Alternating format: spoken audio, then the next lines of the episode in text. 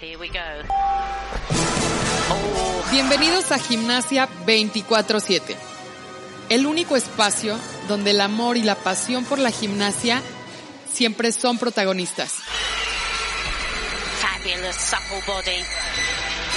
Te invito a descubrir lo que aún no conoces y a vivir las experiencias únicas de nuestros invitados. Lovely split position. Gimnasia 24/7. Juntos, hagamos crecer nuestra gimnasia.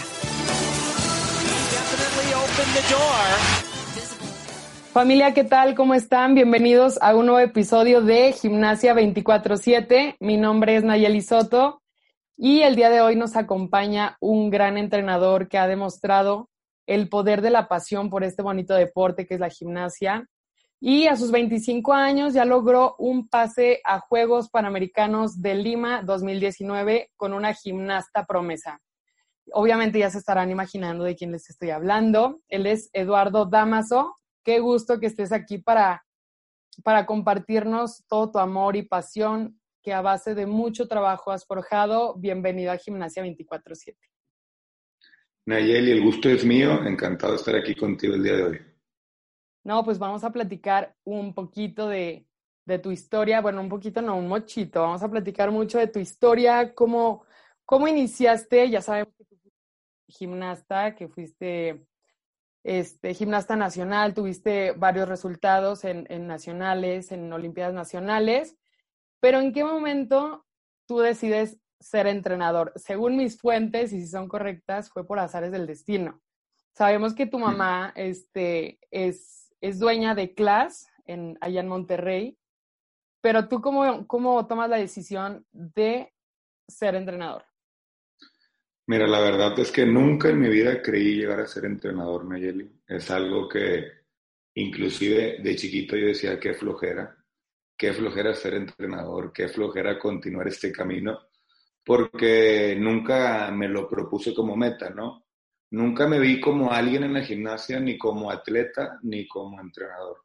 Como atleta, como mencionas, eh, tuve mis resultados nacionales y fue cuando entré a, como el segundo año de prepa, cuando decido, bueno, no decido, un día voy al gimnasio a hacer mi tarea de ahí la prepa y estando ahí resulta que no va un entrenador que era el encargado de los grupos pequeños y la maestra que estaba con ese entrenador me dice, ¿sabes qué, Damaso? Ocupo tu ayuda, no hay quien agarre estas niñas. ¿Te parece si las agarras esta media hora? Solamente tienes que contar. Pues ahí me ves, ¿no? Contándole a las niñas pequeñas, pero sin, sin ganas, ¿no? O sea, así como que O yo... sea, no solo por cumplir. Sí, sí, sí, o sea, no era como que yo sí tengo que estar aquí, esta es mi chamba, es alguien faltó, déjame suplirlo, ¿no? Comienzo así y resulta que el siguiente día, si mal no recuerdo, renuncia el entrenador. Entonces, entre lo que agarraban otro entrenador o no, empecé a, a dar esa media hora que era la que él daba. Y después esa hora se hizo una hora y esa hora se hizo dos horas. Recuerdo perfectamente que todavía no me decidí a ser entrenador cuando mi mamá me invitó a una competencia, una Copa Country, si mal no recuerdo, que, eh, con niñas de nivel 2. Y yo iba súper emocionado, súper nervioso. Y pues así, ¿no? Así fue como, como comencé en esto de, de, de ser entrenador. ¿Y en qué momento tú, o sea, como que ya te empezó a latir, como que ya, ya te hizo cosquillitas de que, bueno, pues puede ser que si, si quiera dedicarme a esto? Es que fíjate que se fue dando con el tiempo, pero no creas que a los 5 o 6 años, ¿no? Al año yo ya estaba enamorado de este deporte y ya estaba súper adentro y dije, va, vamos a intentarlo y ver hasta dónde nos lleva este camino, ¿no? Y fue ahí donde me empecé a, capacitar a, a nivel local con otros entrenadores y dije, va, quiero ser entrenador. Oye, ¿crees que tu mamá haya tenido que ver con esto? O sea, ¿ella te jaló, ella te, te motivó a esto o fuiste tú solito el que, el que poco a poco fue? Ay, fíjate que esa, esa pregunta está rara, Nayeli, porque aunque la gente no lo crea, tanto mi mamá como mi papá no querían que fuera entrenadores. O sea, ambos decían, no, tú no te vas a dedicar a esto, tú vas a estudiar, vas a hacer tu carrera. Y yo decía, no, yo quiero intentarlo, ¿no? Te puedo decir que mi mamá influyó en, en mi carácter, ¿no? En mi manera de ser, pero no en el hecho de ser o no ser entrenador. Fue totalmente... Sí, sí, sí.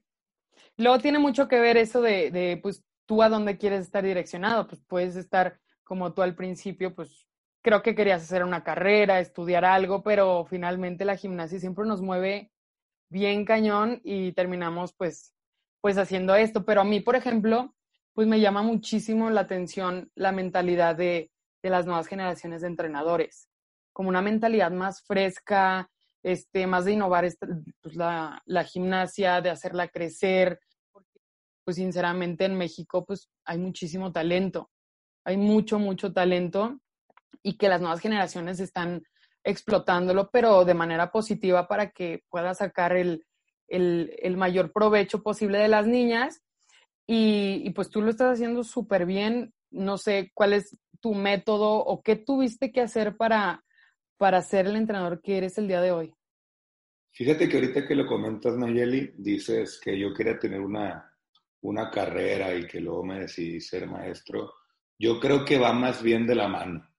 O sea, yo creo que los estudios son los que me han ayudado a, a ser el entrenador que soy hoy. Tanto mi carrera, la, la, carrera que estudié fue administración y financiera, que me puede decir, ¿y eso para qué? No, simplemente te haces más inteligente, te haces más administrado, te ayudas a, te ayuda a hacer tus metodologías y tu administración en la gimnasia, ¿no? Y también los cursos que fui tomando dentro de la gimnasia, ¿no? Como son los ISETs, la Academia FIC, entre otros, que me han ayudado a, a conocer un poco más la gimnasia, porque entre más la conoces, más fácil la puedes pasar a las atletas, ¿no? Pero como método, yo creo que también nos ha funcionado bastante a, mí y otros entrenadores jóvenes que estamos ahorita, el hecho de que conocimos la gimnasia. O sea, el hecho de nosotros haber hecho gimnasia y tratar de entender al atleta es, es algo que nos ha ayudado bastante, bueno, a mí en mi caso, te digo porque lo he platicado con otros entrenadores, pero sí, ¿no? Tener la empatía con el atleta y entender que es un camino mutuo. Sea, ya no estamos en, aquellas, en aquellos tiempos en donde el maestro era como que el líder y tenía que imponer y te tenías que hacer que pues, de hecho yo más o menos así fue como aprendí, he ido entendiendo que la manera en que tú te pongas a la par de ellas es como más, más funcionan y como más sacan su provecho, ¿no? Sí, claro, siempre, siempre tiene que haber como ese equilibrio entre la parte física y la parte emocional, que, que sabemos obviamente que es una línea muy delgada, que, que ahí obviamente si la encuentras como, como el punto, pues tienes muchísimo futuro, pero tú, por ejemplo, ¿cómo, ¿cómo nivelas esa parte con las niñas? Ya mencionaste de la empatía, pero ¿cómo lo llevas a la práctica con ellas? Fíjate que tengo mucha comunicación. Con, con mis atletas desde pequeñas trato de enseñarles que me pueden hablar, que me pueden decir sus problemas, que me pueden decir cómo, cómo se sienten y desde pequeñas las escucho. ¿Por qué? Porque si una, una niña viene y te dice, oye, ¿sabes qué, Lalo? Damaso, perdón. ¿Sabes qué? Si vienes y, y Damaso, me duele el tobillo. Yo le digo, oye, no, es que sigue trabajando o no te creo o lo que sea. La niña empieza a, hacer empieza a quedarse callada y eso te trae problemas a la larga. Entonces, eso nos ha servido mucho tener una excelente comunicación entre, entre atleta y entrenador y no solo en la parte gimnástica, ¿no?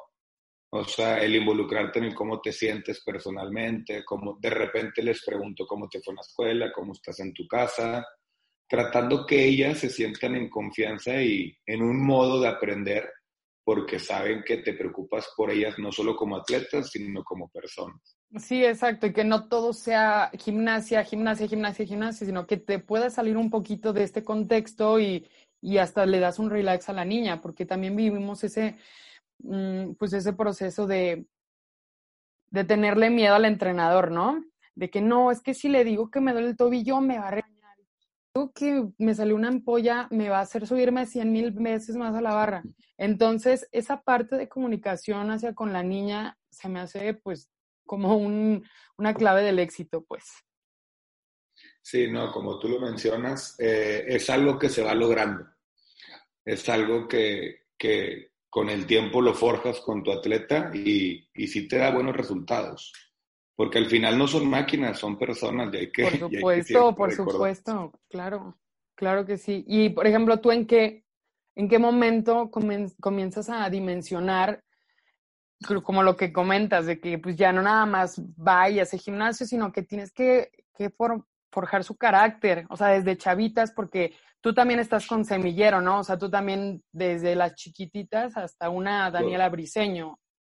Yo ahorita tengo dos grupos, tengo uno que son entre 7 y 9 años, que son nivel 5 a 6, y tengo otro grupo que son las de las adolescentes que van de nivel 8 en adelante. Yo te puedo comentar que esto no lo, no lo aprendí ahorita. O sea, yo cuando empecé siendo entrenador era el triple de estricto, el triple de regañón. Y te digo por qué, porque no tenía el conocimiento que tengo ahorita. Entonces, muchas veces, por tu ignorancia de no saber a dónde te iba a llevar cierto ejercicio, te desesperabas tú por no ver los resultados que tenías y se la cargabas al atleta, ¿no? Conforme fue pasando el tiempo, conforme, fue, conforme fui viendo cómo me resultaba el hablar con la atleta contra el gritarle o contra el castigarla, fui alineando mi método de entrenar, ¿no? Yo te puedo decir que hoy soy un entrenador completamente distinto al que te comenté hace rato que llegó de la prepa. O sea, eh, eso me tomó, yo creo, unos 7, 8 años de carrera como entrenador entender. Pues sí, con las experiencias poco a poco vas, vas aprendiendo y ya no haces los mismos errores que hacías como cuando dices, tenías 18 años, ahorita ya eres una persona más experimentada, pero ¿cómo, cómo le dices a una niña de 7 años este, pues que en la competencia tiene que ser fuerte, que no se puede, pues si en el primer aparato falla, por ejemplo, porque sí nos ha pasado a todos los gimnastas que en primer aparato fallamos y después nos vamos para abajo. ¿Qué palabras utilizas tú para animarla y que los siguientes tres aparatos pueda florecer? Desde pequeña, Nayeli, trato de manejar un sistema mental para todos mis atletas. ¿Y ese en qué consiste? Y te digo por qué desde pequeñas, porque desde el grupo de 7 9, de, 7 a 9 años lo saben hacer. Ellas antes de cada rutina o de cada pasada, bueno, no de cada pasada, más bien cuando estamos en rutina, hacen un proceso previo de visualización. Ellas en su, en su cabeza piensan cómo van a hacer la rutina, tratan de hacerlo lo más real posible la rutina. Después les enseñé a identificar palabras clave por ejemplo, si viene la alemana, brazos estirados. Si vas al salto de caballo, fuerza. O sea, ese tipo de palabras que ellas de volada identifican en la cabeza para que el momento de estar haciendo la rutina no tengan que pensar en toda la corrección. Después hacen su, su pasada y manejamos algo que al terminar, cuando estamos en proceso competitivo, hacen otra visualización. Entonces realmente por cada pasada están teniendo tres visualizaciones. Eso nos ha funcionado bastante para que al momento de la competencia traigan más carga, no solo físico, sino mental de las rutinas. Pero como quiera, a la fecha no he encontrado la, la receta o la, o la fórmula, como tú dirías, para, para que no se caigan, ¿no? Claro. Desde pequeñas te vas dando cuenta que hay unas que les cuesta más manejar sus nervios y hay otras que, que no tanto, ¿no? Y son más buenas para competir, pero eso es cuestión de carácter. Y el carácter se va forjando con el tiempo. Y eso hay que tener paciencia como entrenador de entender que vas a tener unas atletas que van a ser súper maduras desde los siete años y va a haber otras que se van a tardar, pero tú tienes que tener la paciencia y la fe de que van a madurar y van a agarrar esa solvencia dentro de los aparatos. Anteriormente mencionaste algo bien, bien importante que me parece que es la preparación.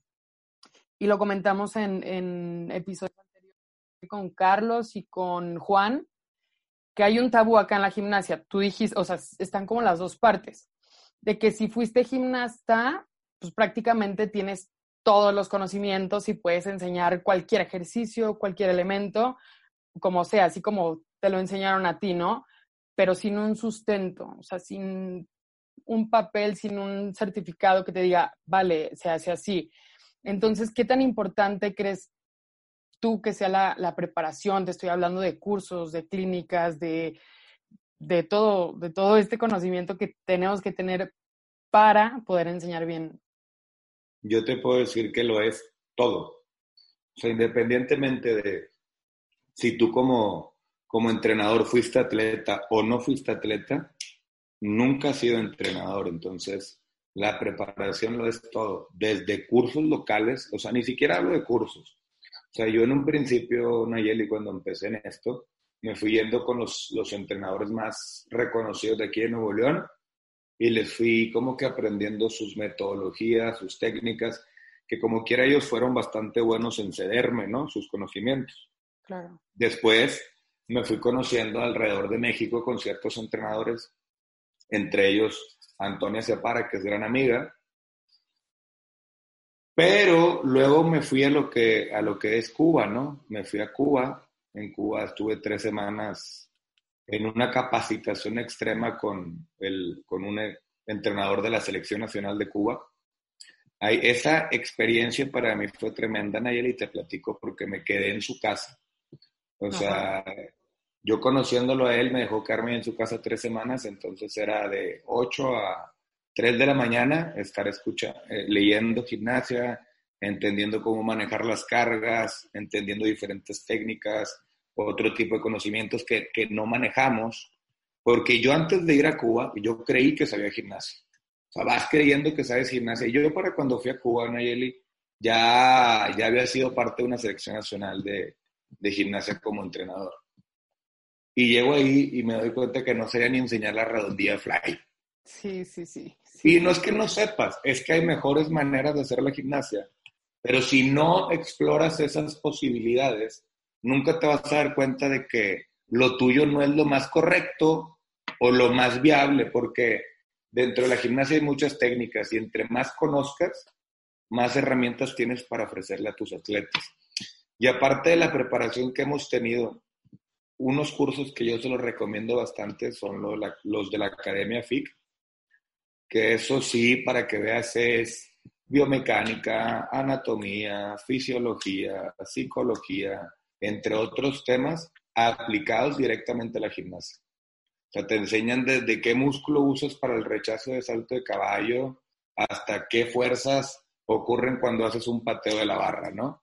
Entonces, como te digo, eso ni de chiste lo aprendí entrenando, sino lo aprendí en los libros.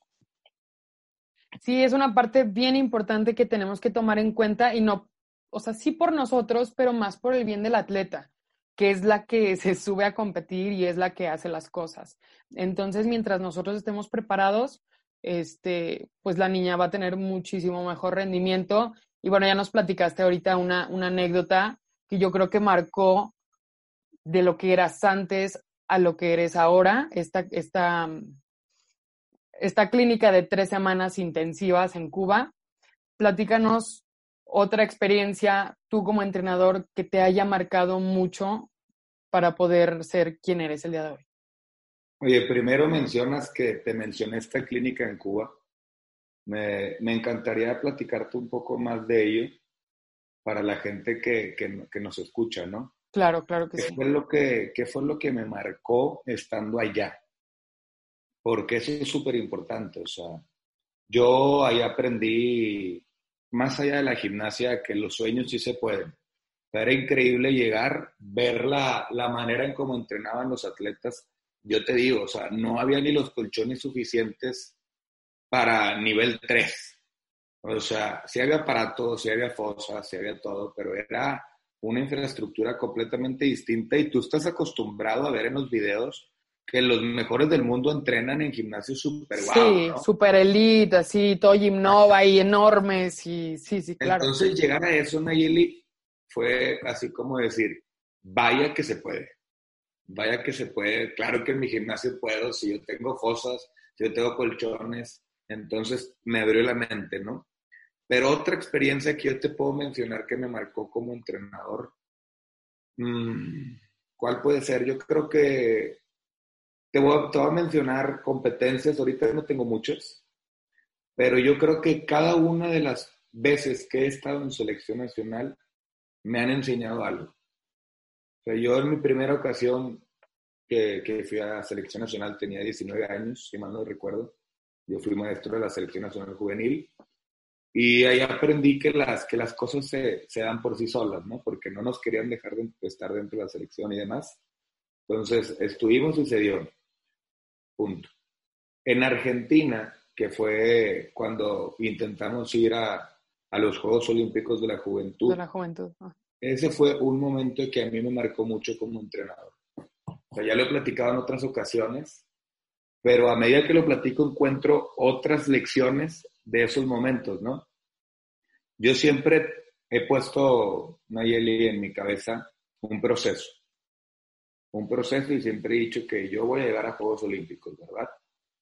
En aquel momento yo tenía a Argentina como meta, como meta y decía, se va a lograr, aquí está, nadie me va a quitar este evento, ¿no? Entonces empezamos a entrenar como locos, como locos, y a veces ni siquiera disfrutábamos de lo que estaba pasando, ¿no? Yo me acuerdo perfectamente de haber ido a los selectivos, competido, luego ir a Colombia, y estando en Colombia estar pensando en Argentina, ¿verdad? Yo decía, estoy aquí, pero quiero estar allá, ya quiero que sea el momento, ya quiero que sea el Panamericano, porque yo ya quiero ser olímpico, ¿sí o no? Entonces, estando en Colombia, ni le puse mucha atención al evento, inclusive ahí yo creo que no lo disfrutamos como se debía. Y luego, ya en Argentina, que competimos, nos fue como nos fue, no, no logramos la meta de, de llegar a los Juegos Olímpicos de la Juventud. Y me acuerdo perfectamente ese día, Nayeli, porque se da la competencia, no logramos la meta, que al final como quiera pasamos una final, quedamos en cuarto lugar de un aparato a nivel continental, que ya eran noticias grandes, ¿no? Pero al final sientes cómo se te viene la sangre a los talones porque le puse bastante peso a una meta. Al final no se da y te, y te genera un shock mental, ¿no? Que te voy a ser bien sincero, el shock mental me duró uno o dos días, porque a los dos días yo estaba entrenando en el gimnasio Nexo, cuando me acuerdo perfectamente estar viendo entrenar a Daniela con la selección de Estados Unidos, sola, entre el séquito de entrenadores, fisioterapeutas, doctores, y decir, eh, güey, ¿por qué te estás dando golpes así solo? Si realmente estás aquí a tus 22 años, estás, estás en una selección nacional, estás en un preolímpico juvenil, estás en el área con los mejores, o sea, tranquilízate, vive el momento, vuelta a la página y sigue adelante, ¿no? Y te comento esto porque lo que más me marcó fue eso, o sea, el de entender que no es el destino lo que tienes que poner la atención, sino el camino. O sea, poner la atención a todas esas paradas que tienes en el camino a una meta que en verdad son bien valiosas. O sea, que yo volteo para atrás y digo, ah, me hubiera encantado, disfrutado más esto, o le hubiera puesto un poco más atención a esto, y a lo mejor ahorita no estaré sintiéndome como me siento ahorita, ¿verdad?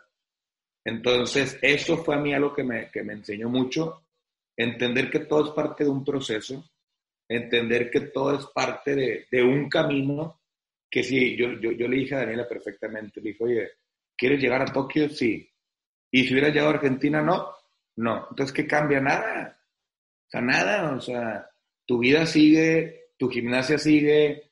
Vamos a intentar ir a otro evento y va a haber más oportunidades. Entonces, hay que aprovechar, disfrutar y continuar. Eso me, eso me gustó muy mucho el de Argentina, ¿no? Es bien importante lo que dices. A mí se me hace como muy padre. No sé si hayas visto o si hayan visto los que nos están escuchando la película de Camino del Guerrero. Creo que todos los gimnastas la hemos visto. Entonces, una de las enseñanzas es esa. El señor se lleva a Dan, al protagonista, Dice, no, pues vamos a ir a un lugar que no sé qué. Entonces ya llegan al lugar y dice, ¿qué? O sea, ¿qué hay aquí? ¿Qué? ¿Qué? Me dice, pues es que no es el. Realmente es el camino. ¿Qué te encuentras en el camino? ¿Qué baches? ¿Qué, qué escalones te encuentras? Y eso es lo que realmente te forja y te va a llevar hasta donde tengas que llevar, ¿sabes? Sí, claro. Muy buena película, por cierto. No me acuerdo bien, pero sí, cada, todo gimnasta la ha visto. De Sí, repente, bueno, ahí al ah, final, cuéntame, cuéntame. al final hay una, una escena en Los Anillos, Nayeli, que sigo yo, esos ejercicios son imposibles, hay que conocer un poco más de la gimnasia, pero, eso Pero no es verdad, película- eso no es real. pero la película está padre. Sí, sí, sí, tiene sus mensajes, tiene sus mensajes. Ya nos dijiste que tu mayor aspiración es Juegos Olímpicos, o sea, llegar a Juegos Olímpicos. ¿Qué estás haciendo el día de hoy para poder llegar y poder decir, cumplí mi meta?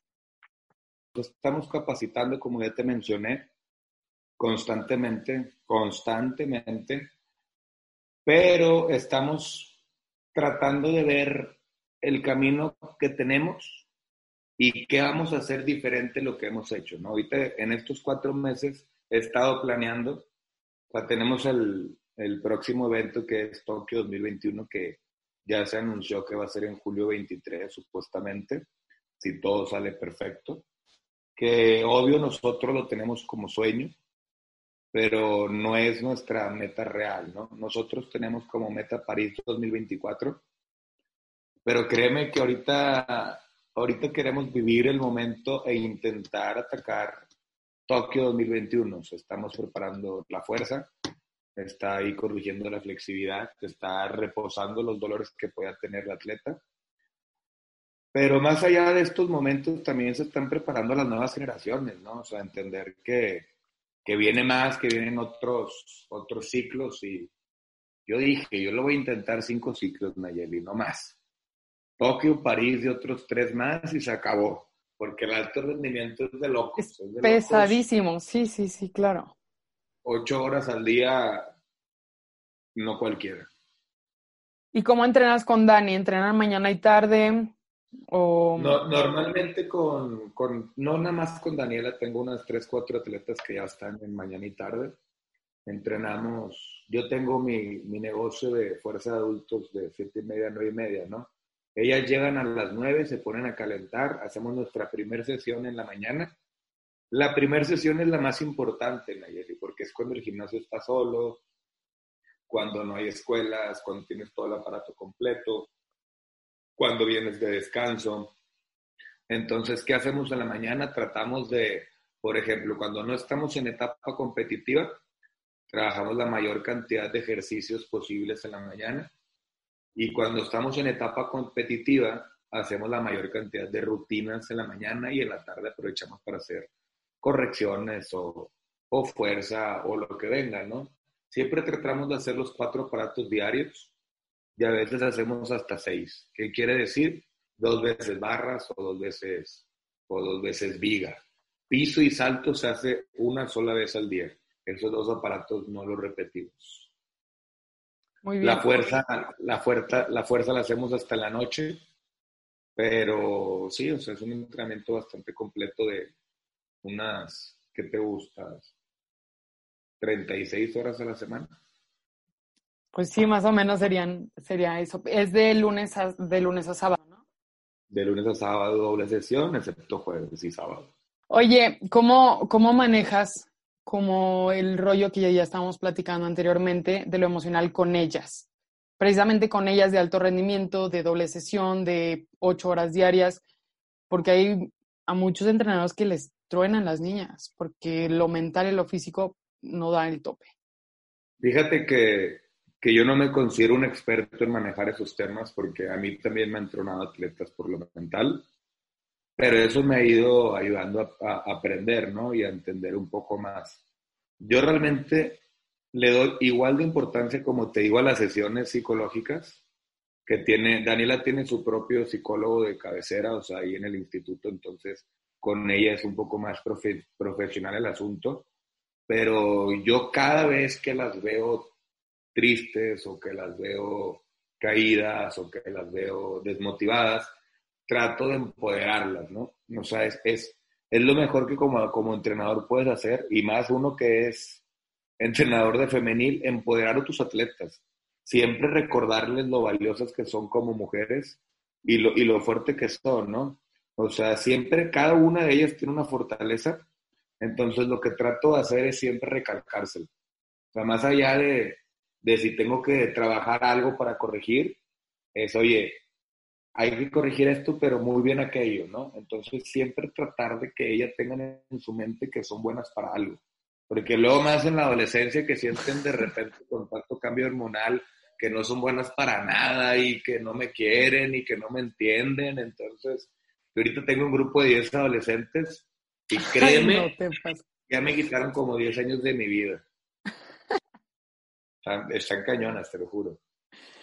Sí, sí, es bien difícil ese, el, el, nivelar, ¿no? Y también, pues nosotras como mujeres, pues nos conocemos, pero también es una chamba bien grande para ustedes, entrenadores hombres, como ponerse en los zapatos de nosotras y aún así hacer una chamba buena, buena, no, buena. Le, le, yo, te, yo tengo una frase que la uso así como de juego, que digo, es que la, la gimnasia femenil es de locos, o sea, tenemos gimnastas que se creen señoras, tenemos mamás que se creen gimnastas, tenemos jueces que se sienten maestras, adolescentes que se sienten, como digo, ¿qué me dice? Entrenadores que se sienten gimnastas. Entonces, vivimos en un mundo de mujeres, entonces tienes que entenderlas a todas. O, o sea, te acoplas o te acoplas, hermano. La verdad es que me encanta, no te voy a mentir, me encanta, me encanta entrenar en femenil es lo mejor. Yo me, yo me considero feminista totalmente y, y, me encanta, pero sí es difícil, es difícil totalmente. Oye, y por último, y para cerrar esta entrevista, me gustaría que, que te describieras como entrenador en tres palabras y nos explicaras un poquito por qué. En, en tres palabras, Nayeli. A ver, yo me considero un entrenador apasionado, yo creo que esta es la más importante de todas porque siempre he dicho que, que todo recae en la pasión, ¿no?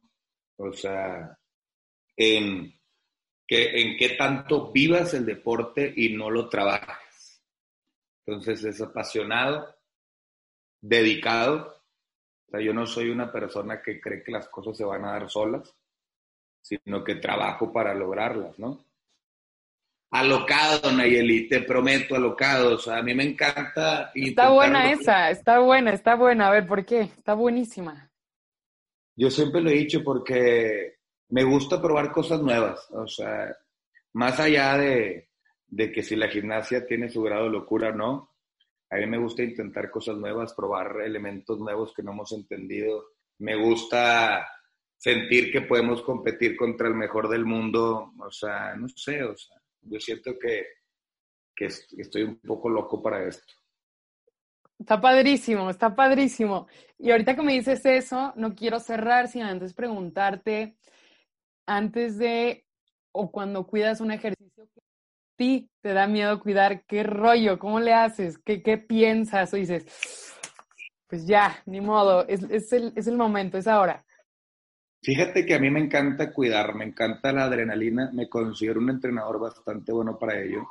Tengo ahí ciertas anécdotas de cachadas bastante buenas. En alguna ocasión, me acuerdo perfectamente que estábamos en el gimnasio Nuevo León y venía un atleta corriendo, se, llamaba, llama Jimena Alfaro, venía corriendo y iba a hacer doble mortal en el piso, ¿no? Entonces, yo nada más veo que empieza a correr y sigue corriendo y continúa corriendo. Y yo de que, oye, no es salto de caballo, ¿no? Empieza la redondía fly, bota en la mera esquina del podio. No es cierto. Y se avienta el doble mortal a la duela. A la duela. Y me acuerdo, yo la seguí y la, y la caché así en el hombro, no alcanzó ni llegar al suelo y como, como si nada, ¿no? La puso como, como si nada, la pongo en el piso y todavía la niña me voltea y me dice, Lalo, me dolió el dedo. Pues, ah. Y le digo yo, cállate, le digo, te salvé la vida, te salvé la vida. Y en, y en esos momentos, Nayeli, la, la, adrenalina se me va al cielo. Y olvídate la competencia, me siento superestrella, me siento superhéroe, porque la verdad a mí no me da miedo cuidar. Te digo, yo, si hay ejercicios que nunca he cuidado, que me pongo ahí y digo yo, antes me pego yo a que se pegue ella. Claro. Eso es, eso es mi máxima. De repente la, la, la riego cuidando, pero me abrazo a ella, me tiro y discúlpame, a ti no te va a pasar nada mientras estés en mis manos. A la fecha, yo te puedo decir que no se me ha caído ninguna que, que tratemos de cuidar. Ay, esa experiencia estuvo, me la imaginé y hasta sudé. No, tengo otra todavía. Que vas, vas, en... vas, vas, vas, vas. Ya, ya nos metimos en esto, vas. estábamos en una competencia en La Loma, precisamente, con Daniela Briseño. Iba a ser un Yurchenko extendido, si ubicas más o menos bien claro. redondilla, fly para el caballo hacia atrás. Y viene corriendo Daniela, se la redondilla un poco chueca, chueca, yo estaba al lado del caballo, pero estaba de cuenta que estaba el caballo e inmediatamente estaban las gradas.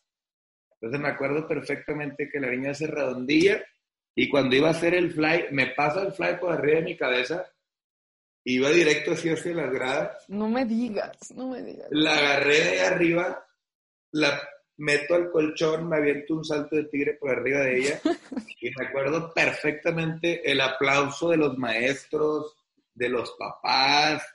Yo casi saludo al juez después de hacer esa, esa atrapada, ¿no? No, no, no, son momentos que te disparan, te digo, te disparan el momento, me, lo disfrutas, digo, no me siento orgulloso, te repito, porque al final, al final del día siguen siendo caídas de mis atletas, pero no sé, son, son momentos que mientras todo salga bien, son bastante, bastante padres. No me digas, no, no, no, no, no, no, porque de verdad es que me lo imagino, o sea, me, imagino toda la escena, toda la escena y tú, y pasas por tu medalla y te premian a ti, todo muy bien, y los aplausos para ti, muy bien. En ese aparato no fue mejor a mí que a Daniela, la verdad. Sí, sí, me cae claro, claro que sí. No manches, neta, qué padre. Digo, no qué padre que se haya caído, pero qué padre que siempre las niñas tengan como a su Superman, sus salvavidas y demás. Y sí lo demuestran, ¿eh? Porque de repente te dicen, no ocupo que hagas nada, párate ahí al lado, y eso a ti te hace sentir bien también, de repente, ¿no? Decir, oye, pues bueno, de perdido se sienten en confianza de que los vas a cachar. Sí, por supuesto que sí. Y pues bueno, de último, ahora sí, un consejo que, que le des a entrenadores, a gimnastas, algún mensaje que quieras dar. Voy a dar un mensaje un poco largo, Nayeli. Por supuesto, todo el tiempo que necesites. Primero que nada, y esto se lo digo a los entrenadores que nos escuchan, aprendan a, a, a entender lo que nos toca. O sea, va a haber veces que, que a lo mejor no te va a tocar estar en una competencia, ¿no? Pero siempre va a ser algo bueno, algo bueno, aprender a, a entender los momentos de la gimnasia, lo que te vaya dejando y lo que no y entender que cada uno va a tener el momento de, de sobresalir, ¿no? Y para las atletas, Nayeli, esto es algo que siempre lo menciono en cualquier momento que me ponen con otros gimnastas de otros estados, de otros gimnasios, eh, que gimnastas que siempre recuerden que sola, solamente tienen una oportunidad de ser gimnastas. Y esto tiene súper peso para mí porque si, te ponen, si se ponen a pensar, yo como entrenador lo voy a intentar hoy con esta, mañana con la siguiente, dentro de cinco años con otra, dentro de 15 años con una más. Y a lo mejor cada año voy a ser mejor, cada año voy a tener una mejor capacidad. Pero ustedes atletas, no. Si no aprovechan ahorita, si no aprovechan su momento, si no aprovechan su oportunidad, no van a tener oportunidad nunca más de volver a ser gimnastas.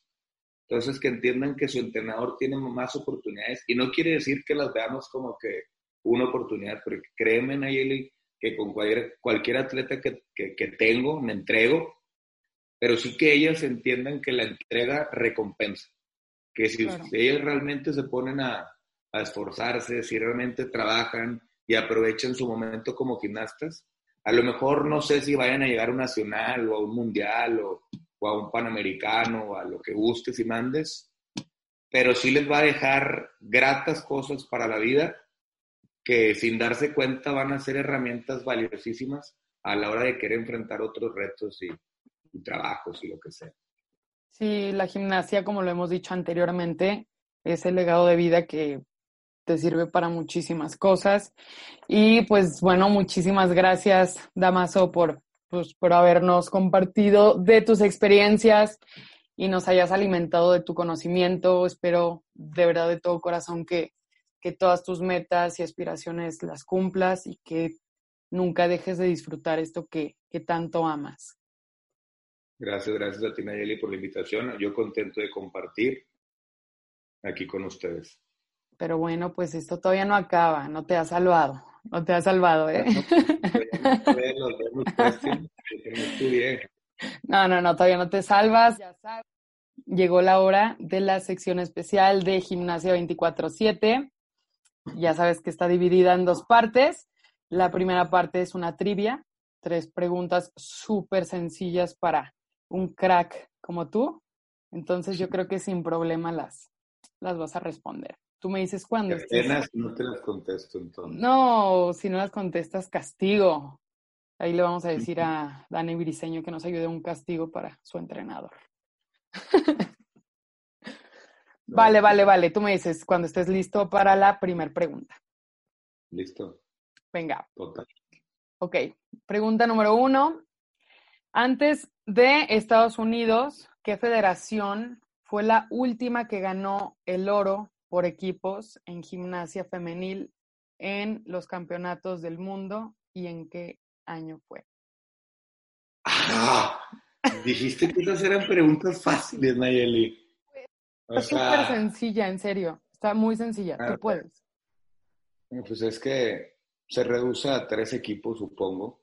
A ver. No te voy a saber decir el año ni de chiste. A ver. O sea, es que aunque no lo creas, veo mucho gimnasio, pero pongo poca atención al detalle de, de los lugares de esto. Me encanta ver las calificaciones, los ejercicios, pero le voy a intentar atinar. Si me equivoco, ahí luego me avisas del castigo. ok. Rusia. Perfecto. Bien. Ok. Año, año. Tú puedes. Ah, ya. Ok. 2010. ¡École! Claro que sí, papá. Eso es una adivinanza totalmente, no te voy a mentir. Muy bien, muy bien, muy bien. Pues tan adivinanza que la sacaste muy bien. Perfecto. Entonces va la segunda. A esta, no manches, súper más regalada. No, Campeona. no, no, no, no, no entiendo muy bien tu concepto de regalado. Ahí te va, vas a ver que está súper regalada. Campeona all around en este mismo año, 2010 en el Mundial? Campeona All Around en el 2010. Mm, mm, mm, venga, venga, venga, venga, tú puedes. Ah, eh, ya ha salido de, espérate, ya ha salido de respuesta en episodios pasados. Una pregunta rápida porque quiero una pista. ¿Es estadounidense? No. Ah, ok, entonces ya sé quién es. Sí, ya sabes. Venga, échala y. ¡Ah! ¡Espérate! Nayeli, oye, me dejas súper en evidencia en tu programa de gimnasio 24-7. Digo, no me da problema, ¿eh? Verdad, empieza con M, empieza con M, ya. Ya, ya, ya. Vámonos, papá. Ya no, ya, no me, ya no me des más. Empieza con M. Su apellido con M. Ah, eso. Ya, ya está. Venga. Ah, ya, pues. Alía Mustafi. Sí, por supuesto. Ah, te dije que está regalada. ¿Me la regalaste con la M? Sí, sí, sí, por supuesto. saber que, Rusia quedó campeón por equipos. ahí está, luego, luego. Luego, luego. Londres. Listo, tercera, ya está. Esta es eh, nacional. Pero no me digas que está regalada. No, no, está bien, ya no voy a decir nada, ya no voy a decir nada, por eso ya no dije nada. Mejor dime que está difícil para prepararme. Está súper difícil. Va. Menciona el nombre de cada participante de los Juegos Olímpicos. Ah, verdad, no es cierto. Menciona el nombre de cada participante del equipo femenil mexicano que asistió a 2011. 2019, Lima 2019 o 2011, Guadalajara. que fue en Guadalajara. Eh, si mal no recuerdo, fue Elsa García Rodríguez Blancas. Si quieres, no con tantos apellidos, ¿eh? Si quieres Me los sé nada más. todos, no hay problema. Ah, No. venga, venga. No, no, no, no. Con eso te repones de las pasadas dos. Muy bien. Venga, claro, venga, venga. te Puedo decir edad, todo para que no Perfecto. Y así ya te repones de todo. De todo, de todo. Marisela Cantú Mata, ¿Ok? Ana Estefanía Lago Serna, Ok. oro en manos libres, si mal no recuerdo. Perfecto. Carla Salazar, Carla Salazar sí que quedó finalista en Viga también. Alexa Moreno, Alexa Moreno que no recuerdo si compitió porque creo que trae una lesión de pie. Ok. ¿Me equivoco? No me equivoco. Si te equivocas. No, no es cierto, no Ah. te equivocas. Ah, muy bien. Y la última es Yesenia Estrada. Ya, con esto. Muy bien, muy bien, muy bien. Excelente. Perfecto. Entonces te faltaron las edades, ¿eh? No, no, no, la verdad es que si te das cuenta, soy muy fanático de la gimnasia mexicana, no tanto de la mundial. Ok, ok. Perfecto. Entonces esas súper bien. Esa la contestaste excelentemente bien. En esos panamericanos quedaron en tercero por equipo. En hecho, tercero yo por estuve- equipos. Yo estuve ahí en, la, en, la- en el público y fue un evento bastante bueno. Padrísimo. Esos son los eventos que te motivan y ya desde ese entonces me acuerdo perfectamente, Nelly, que dije, voy a llegar de perdido Juegos Panamericanos y el año pasado se nos dio ya el gusto de, de poder participar en, en ese evento que es un evento magnífico.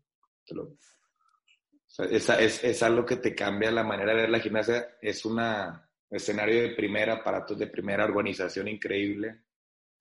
Es, es motivos para soñar. Claro que sí. Ay, qué emoción. Qué, qué, qué bueno que lo mencionas. Este, fuiste con Dani Briseño y bueno, ya con esto, bueno, no empieza, pero sigue tu historia y va a parar hasta después de cuántos? Cinco ciclos, claro que sí. Aunque sea, sí, de, aunque sea uno. Aunque sea Aunque uno. sea uno. No, no, ciclos. no, no. Vas a ver que vas a llegar a los cinco. Quién sabe si con cabello, sin cabello, pero vas a llegar, tú vas a ver. Ah, no, eso es un hecho sin cabello. es lo único que tengo seguro. Quién sabe si llegue, pero sin cabello sí voy a estar. No me importa, no me importa sin un brazo, pero llegar. Eso, eso, eso. Muy bien, perfectamente. Entonces, primera parte de la sección culminada con éxito. Vamos a la segunda. Ya sabes de qué se trata. Te voy a mostrar un video. Tú lo vas a narrar como si fueras comentarista profesional, Televisa Deportes 2020, top, top. O sea, tú metes en el papel. Tú así, crack, crack, crack. Entonces, cuando estés listo, ya sabes, nos tienes que decir, ahí te va, es que te voy a dar un libreto antes. Tienes que decir, aquí transmitiendo en vivo desde Gimnasia 24-7. Ok, ok. Déjame- Y ya empiezas a narrar y, y pues mm, ya. Ahorita vemos qué onda.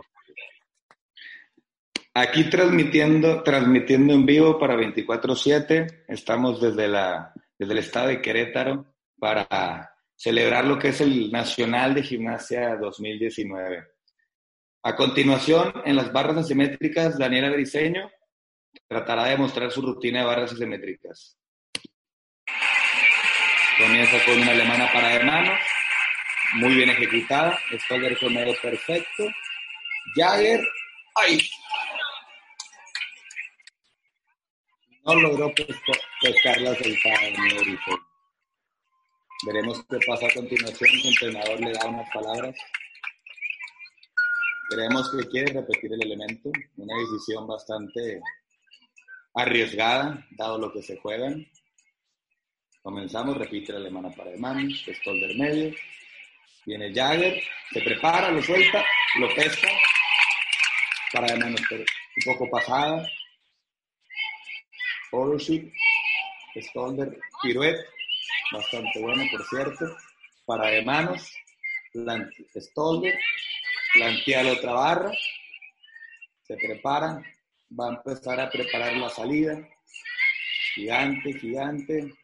Una salida doble bastante alta, un pasito cortito al lado derecho, una rutina con una caída, pero con sin muchos errores, bastante solvente.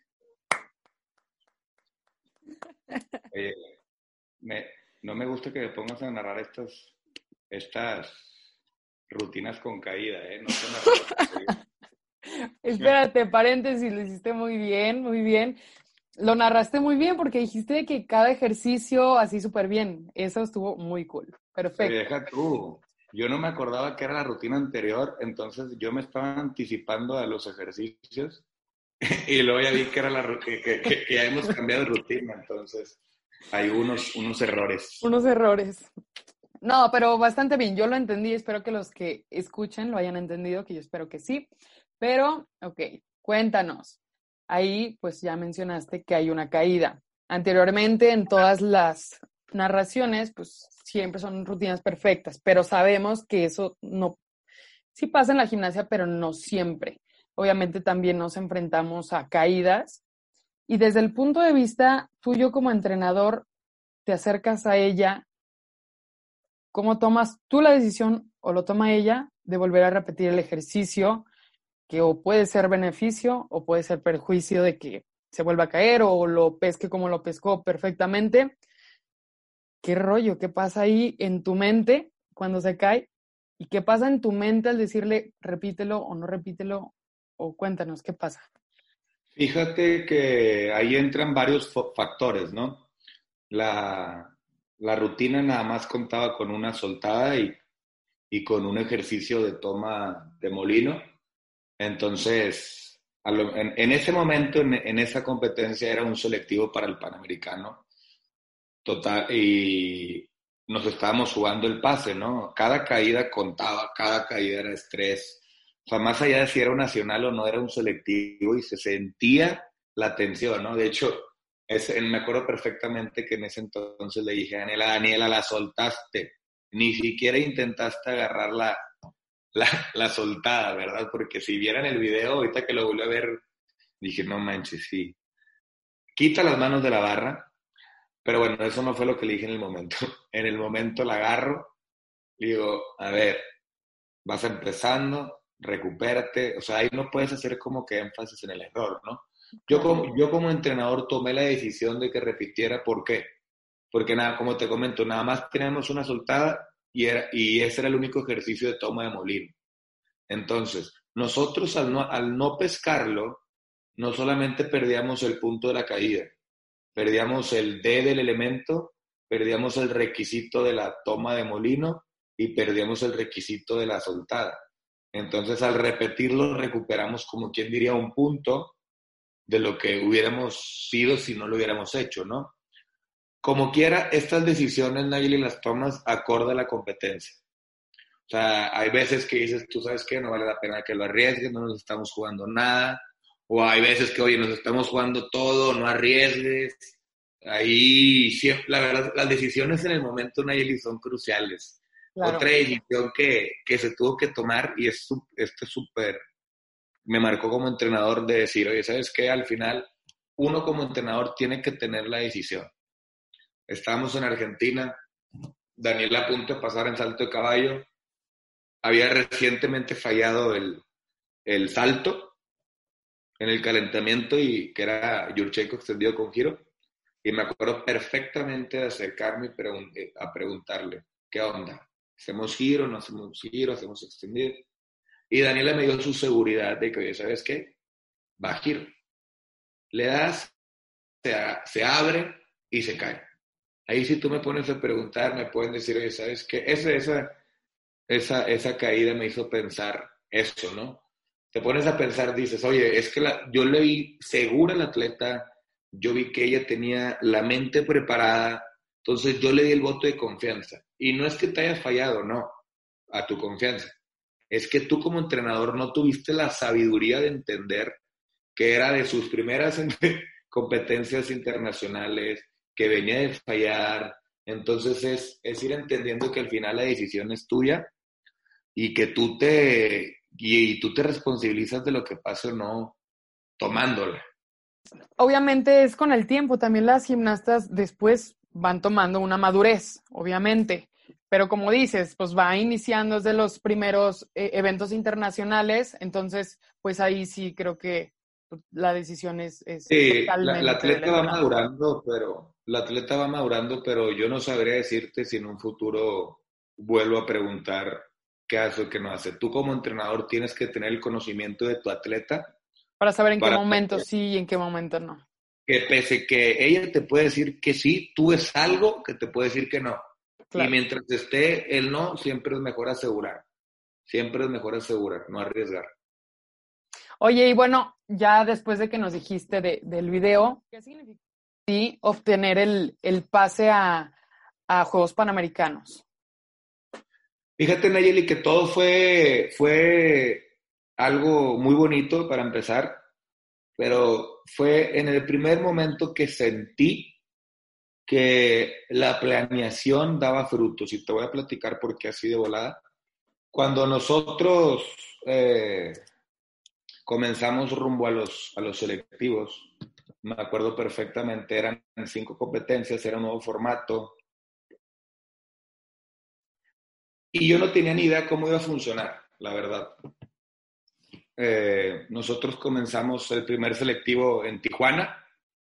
Era nuestra primera competencia en mayores, entonces íbamos sin saber a lo que nos enfrentábamos. Y cada competencia lo fuimos pasando de una manera distinta, ¿no? Unas caídas, otras no, otras sí. Pero algo que a lo mejor la gente no sabe es que no quedamos directamente clasificados. O sea, nosotros en un principio quedamos fuera y al final los lugares se fueron dando para que nosotros quedáramos dentro. Y, tú, y la gente puede decir, ah, es que entonces pasaste porque la otra no fue. Y yo les contestaba, no, pasé porque yo estuve sano en el momento. ¿Y por qué te platico esto? Porque dos meses antes que empezaran los selectivos, nosotros teníamos una competencia en Canadá, todo pagada. Teníamos hotel, teníamos aviones, teníamos la competencia. Es esta la, la Gymnix International, que es, es una competencia bastante bonita. Y nosotros íbamos a ir a hacer dos aparatos porque Daniela traía un dolor en la espalda bastante agudo.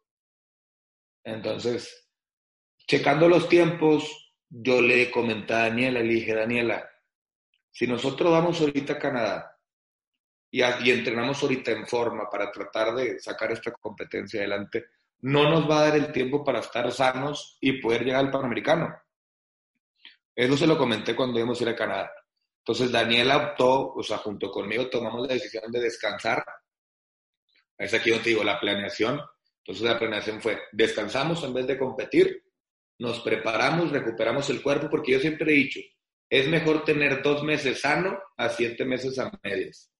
Entonces, descansamos, nos recuperamos, nos preparamos y mientras fuimos participando en los selectivos, nos fuimos dando cuenta, nosotros tenemos dos lugares arriba de nosotros antes de clasificar.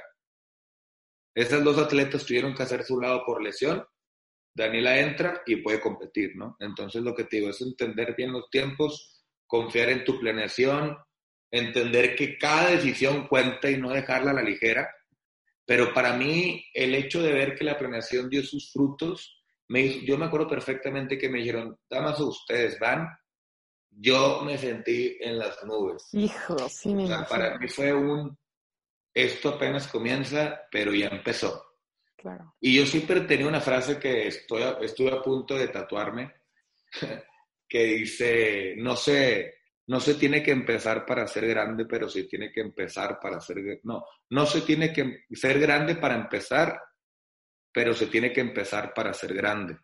Ok, ok, está muy bueno. Ahí fue cuando dijimos, comenzamos y de aquí nadie nos saca.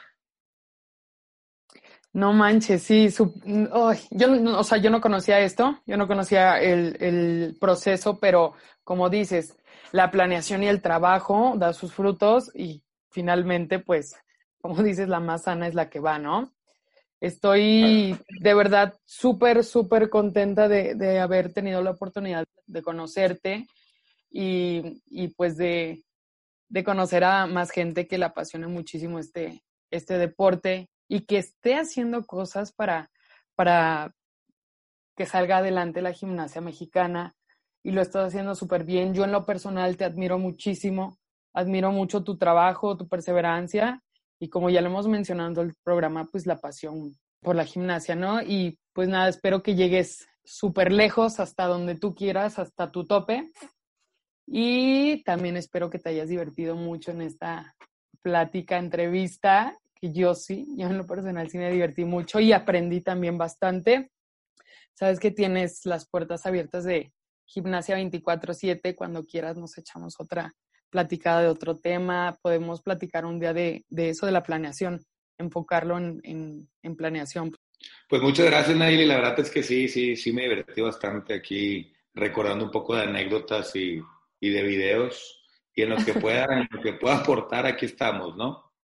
Sí, muchísimas gracias. Y pues bueno, familia, no olviden seguir nuestro contenido en estas redes sociales, mandarle mucho amor a nuestra amiga Kai, que ella nos comparte mucha información muy importante y sobre todo datos muy relevantes de nuestros invitados especiales. No se lo pierdan, en Instagram estamos como arroba gimnasia24.7 y en Facebook como gimnasia24 diagonal 7. Y recuerden, juntos hagamos crecer nuestra gimnasia. Hasta pronto.